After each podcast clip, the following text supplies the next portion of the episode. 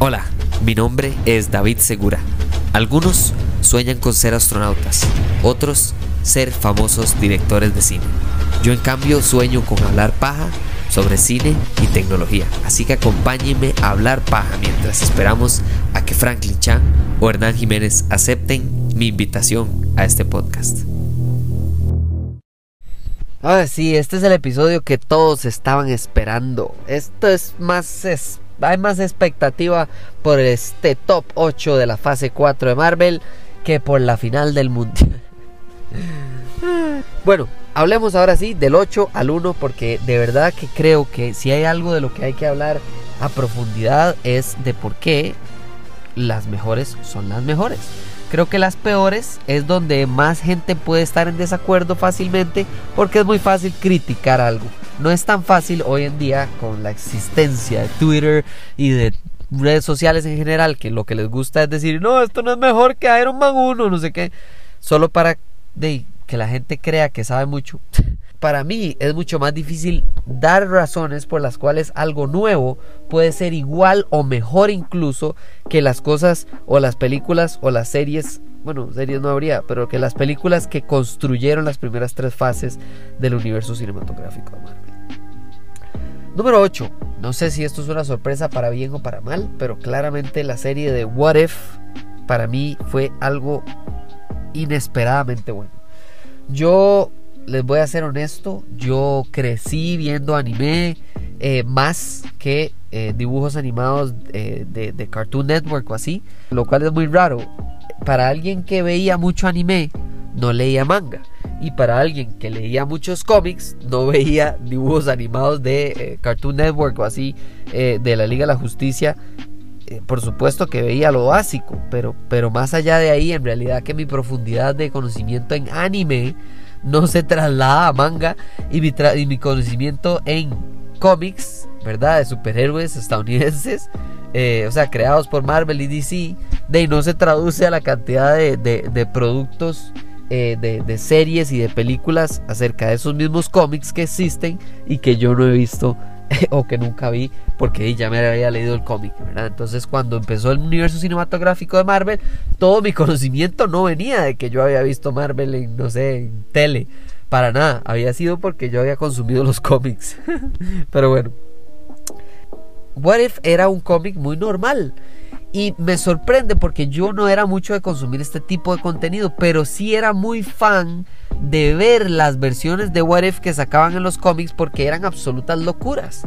Era de qué pasaría si en lugar de Thanos hubiera sido Galactus el que hubiera atacado con las gemas del infinito. ¿Qué hubiera pasado si en lugar de, que la araña pique a Peter hubiera picado a Harry? ¿Qué hubiera pasado si, o sea, hay un montón de what if súper locos que uno dice, mae, qué que para uno no es normal, porque uno vive con, con el normal, con el multiverso 616 se supone, ¿verdad? Que es el que pasa de Peter Parker, de todas estas cosas. Y me encantó, me encantó porque sí, lo conectaron a la vida, al, al universo cinematográfico, totalmente. Pero siento que aún así trataron, por lo menos trataron, de, de mantenerlo separado como fue en los cómics, como es esas ediciones especiales que yo tanto anhelaba ir a ver qué nuevas locuras se les ocurría a los escritores de estos cómics. Reí, lloré, me pareció impactante, la verdad. El hecho de lo que eligieron y, el hecho de que solo, solo eliminaron o solo sacaron uno de los personajes, que fue el de cuando Gamora se convierte en la asesina de Thanos y demás. Ese episodio no lo vimos, pero bueno, ojalá lo podamos ver en la próxima temporada porque ya hay segunda temporada probada. Número 7, WandaVision. WandaVision. WandaVision para mí fue la más grata sorpresa de la historia del universo cinematográfico de Marvel. Porque esta serie no es basada en nada. What If yo tenía una expectativa. Eternals yo tenía una expectativa. Miss Marvel tenía una expectativa. Falcon y Winter Soldier, Hawkeye, Black Widow, Doctor Strange, She-Hulk, Thor Love and Thunder, Spider-Man, Shang-Chi, todos tenían una expectativa. Pero para WandaVision no había nada. Y, puede ser que alguien sepa, por supuesto que muchísimo más de cómics que yo y sepa que esto viene del cómic donde paca tapequita paca Sí, ok, perfecto. Pero mi expectativa era cero. No sabía si iba a ser de terror, de, de acción, de algo salida de, de la continuidad de Marvel o si era parte de la continuidad. ¿Por qué? Porque esta no se suponía que era la serie con la que Marvel iba a abrir. Pero de ahí pegó el COVID, todo se escuadró y entonces a Kevin Feige le tocó hacer doble tarea y empezar con otra serie y que absolutamente eh, tomó la decisión correcta de que fuera WandaVision. Porque WandaVision lo que hacía cada semana era que todo el mundo se interesaba por el detalle más minúsculo y inútil de todo el episodio que sacaban. Entonces, cuando normalmente veríamos una serie, como no sé, por ejemplo, Stranger Things, que sacan toda la temporada, usted se sienta, se manda toda la temporada y habla de toda la temporada. En WandaVision lo que pasó fue que la gente sobreanalizaba que Mephisto, que si no era Mephisto, que el hijo de Agatha, que el conejo, que si era el mae de X-Men, que si no era, que si está maldito, que si ella es buena, que si ella es mala, que si era ella, que si no era ella, que todas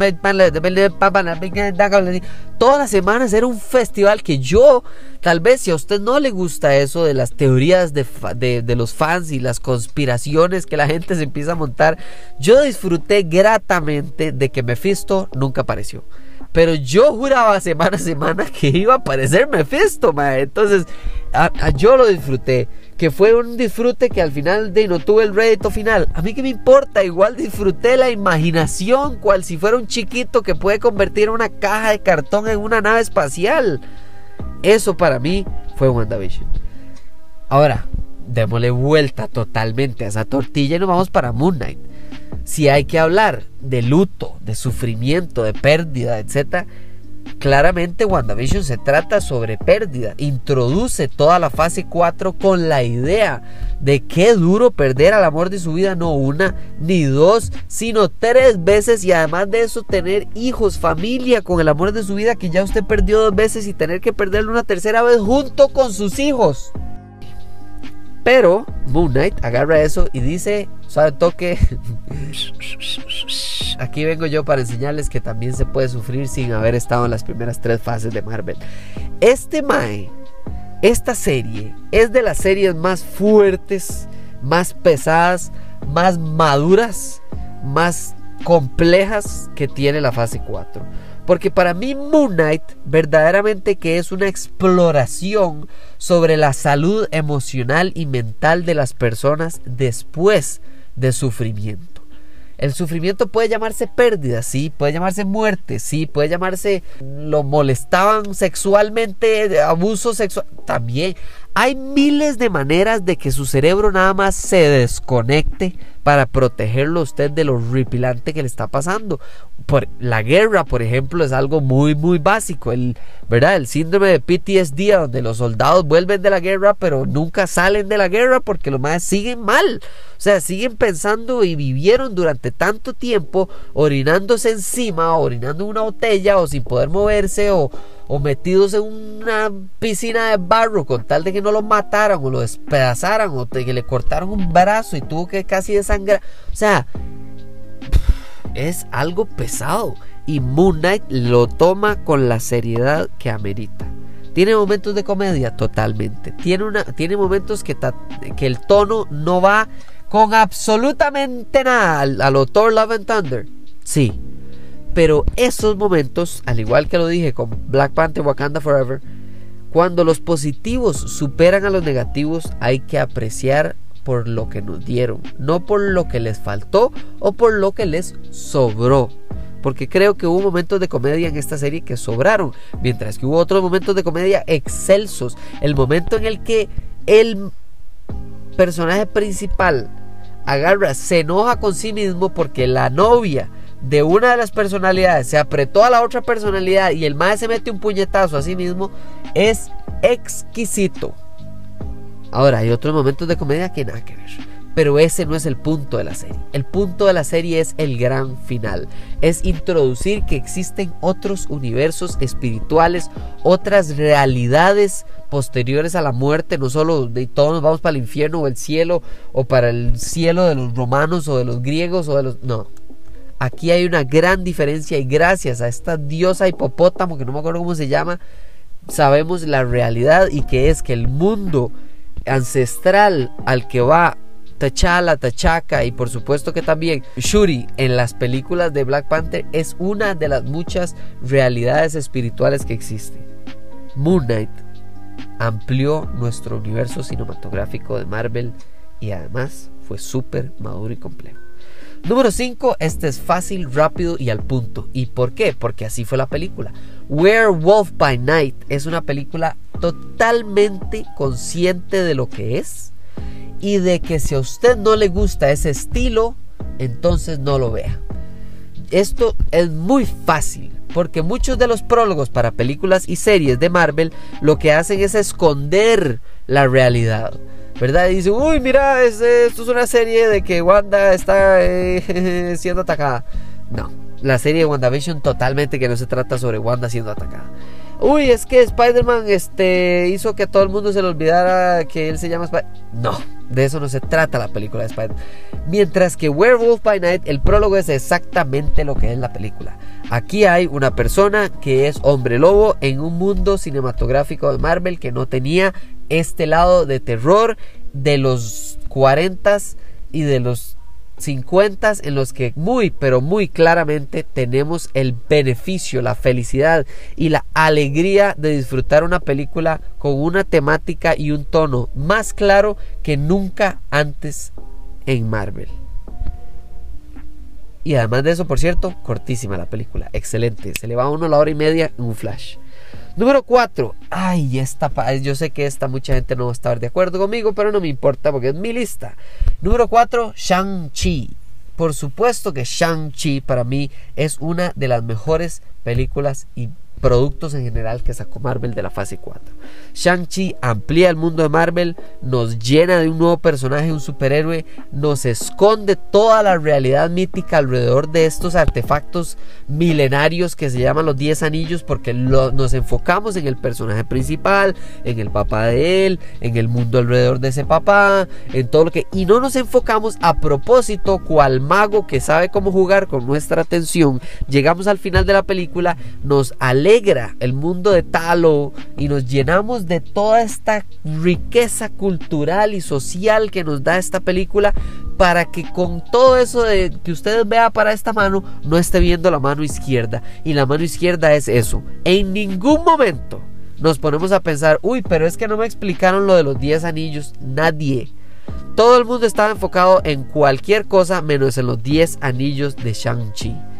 Esta película es magistral, es hermosa, es emocional, tiene apego. Tal vez hay gente que no le gustó la pantalla final, pero en efectos especiales a mí me parecieron muy, muy completos. Súper bien, tampoco es como que es Avatar de bueno, pero, pero súper bueno en realidad. O sea, para hacer la sorpresa que nadie en su sano juicio pensó que íbamos a ver un dragón. Esta hay dragones en el universo cinematográfico de Marvel. Y bueno, entramos al top 3. El top 3 es muy fácil y los voy a referir a mis episodios del podcast del top 3 porque son películas para mí y una serie importantísima. De número 3, Spider-Man No Way Home. Spider-Man sin camino a casa va más allá que solo el universo cinematográfico de Marvel. Esto lo que hace como película es recordarnos todo lo que ha pasado Marvel para poder llegar a tener el honor de tener un universo cinematográfico de este nivel de éxito. La misma empresa que estaba en bancarrota y tuvo que empezar a vender superhéroes porque Stan Lee no tenía plata. La misma empresa que casi que le arrancaban pelo por pelo a Stan Lee para quitarle superhéroes de sus derechos y de sus derechos de imagen y sus derechos después de su muerte. Spider-Man es una construcción de inicio a fin de más de dos décadas de un personaje llamado Spider-Man. Es hermoso, es emocional, está bien construido. Lloré, reí, o sea, emocionalmente excelente. El guion excelente. Creo que se tomaron el tiempo a diferencia de películas que claramente el guion lo hicieron o dos personas o una y le dieron muy poco tiempo. Número 2, y esto les va a sorprender porque van a creer que esta es mi número 1, pero el número 2 es Black Panther Wakanda Forever. Black Panther Wakanda Forever para mí es la mejor película de toda la fase 4 de Marvel porque no hay película que le llegue a los tobillos. Bueno, Spider-Man sería la única excepción. Spider-Man No Way Home sí le llega a los tobillos. Pero es que igual a como Spider-Man No Way Home fue mi número 3 porque fue más allá del universo cinematográfico de Marvel, Wakanda Forever va más allá del cine, del entretenimiento, del guion, de la actuación, de los efectos especiales. Esto es en respeto a un ser humano que dio su vida por entretener. Y digo dio su vida porque él no le dijo a nadie y Ryan Coogler aceptó que en muchas de las escenas de la primera película el Mae más bien pensaba mal de Chadwick Boseman diciendo, pero este pedazo de alcornoque, ¿por qué dura tanto en, la, en, la, en, el, en el trailer, digamos, en el lugar a donde se esperan entre las escenas? Eh, mientras que todo el mundo está aquí eh, haciendo, actuando, practicando, lo que sea, y claramente es porque el mae estaba pasando dolor absoluto. O sea, este mae no solo pasó dolor para llegar a la forma física, sino que pasó dolor para poder ejecutar esa forma física, mantenerla y esconder todo el rato la cantidad de dolor que estaba pasando. Wakanda Forever es amor, Wakanda Forever es, es pérdida, es madurez, son las fases del luto, es el respeto cultural al, a Latinoamérica, a la cultura maya, a la cultura latina es, una hermosura, es de verdad que algo importante, no solo para ahorita, sino que para otras generaciones. No es fácil para una película mejorar cuando la primera fue tan importante culturalmente, de nuevo fuera del universo cinematográfico de Marvel. ¿Y eso deja de número uno? Correcto, Loki. Para mí Loki es la serie más importante que hay en la fase 4, 5 y 6. ¿Y por qué digo tres fases completas cuando solo he visto la fase 4? Bueno, muy fácil, les voy a explicar por qué esta es la número uno. Porque Wakanda Forever, porque Spider-Man No Way Home, porque eh, WandaVision son importantes ahorita. Pero Loki va a ser importante dentro de dos años. Y la estrenaron el año pasado. O sea, esto es una serie que está pensada de una manera en la que yo desearía que todos los guiones de las películas y series de Marvel estuvieran pensadas. A mí me entristece muchísimo la gente que nada más cree que Loki es una exploración del personaje de Loki desde muchos puntos de vista porque no lo es.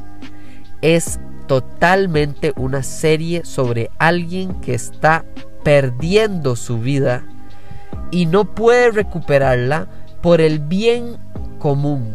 Y cuando llega al momento de ejecutar ese gran sacrificio que él hizo, no se lo permiten ni él mismo, porque básicamente es una personalidad femenina de él, que por cierto el más se aprieta a sí mismo, que me dio demasiada risa que todo tuviera un problema con eso. Pero bueno, la serie introduce de la mejor manera a Jonathan Majors, este Mae va a reventarla. Porque no solo en películas como Creed, no solo en películas como Ant-Man and the Wasp y en series en las que él ha estado, este Mae de verdad que tiene una capacidad de actuación, una flexibilidad emocional exquisita. El Mae no solo es buenísimo para hacer el papel, sino para hacer el papel dentro del papel. Sea, él en todo momento está pensando en cómo diferencio lo que estoy haciendo ahorita de lo que voy a hacer en las próximas películas. Este Mae es el equivalente de lo que tuvo que hacer James McAvoy en Split y tener más de 20 personalidades, las cuales sean totalmente diferenciables la una de la otra con solo el tono de voz, la manera en la que se posiciona en la pantalla, cómo camina, respira, habla, usa los ojos, levanta las cejas, todo, cada detalle de Loki está pensado en lo que viene a futuro. Eso no es fácil. Creativamente, artísticamente, Loki es una de las series más impresionantes y mejor ejecutadas de todo Marvel. Porque Loki no solo nos presenta Loki hoy, Loki del 2012, Loki del 2016, pero también nos da Jonathan Majors, que va a ser el gran villano, el enorme Thanos de las fases 5 y 6 que están por llegar. Para mí Loki fue importantísimo, la disfruté, me pareció exquisita, rica en, en, en, mundos, en, paralelismos, en, multiversos, en temporalidades, en uso de personajes al mismo tiempo que no tengan que ver directamente con Loki. Sea, es súper inteligente. Y para mí, una serie inteligente vale más que una serie que se ve bien. Y por eso esta serie es número uno, porque esta serie va a dar cabida a las mejores películas que van a ser las de Avengers de las fases 5 y 6. Muchísimas gracias por escuchar estos episodios. Ojalá estén en total desacuerdo con mi lista. Si lo están, escríbame a Hablemos en todas las plataformas de redes sociales. Muchísimas gracias por escucharlo, por compartirlo, por darle 5 estrellas, por todo lo que ustedes puedan hacer por el podcast. De verdad que se aprecia que lo comparten, que lo descarguen, que le den 5 estrellas, que le den like, porque para mí esto es apasionante. Muchísimas gracias por escuchar el episodio. Nos hablamos en la próxima. Feliz mundial.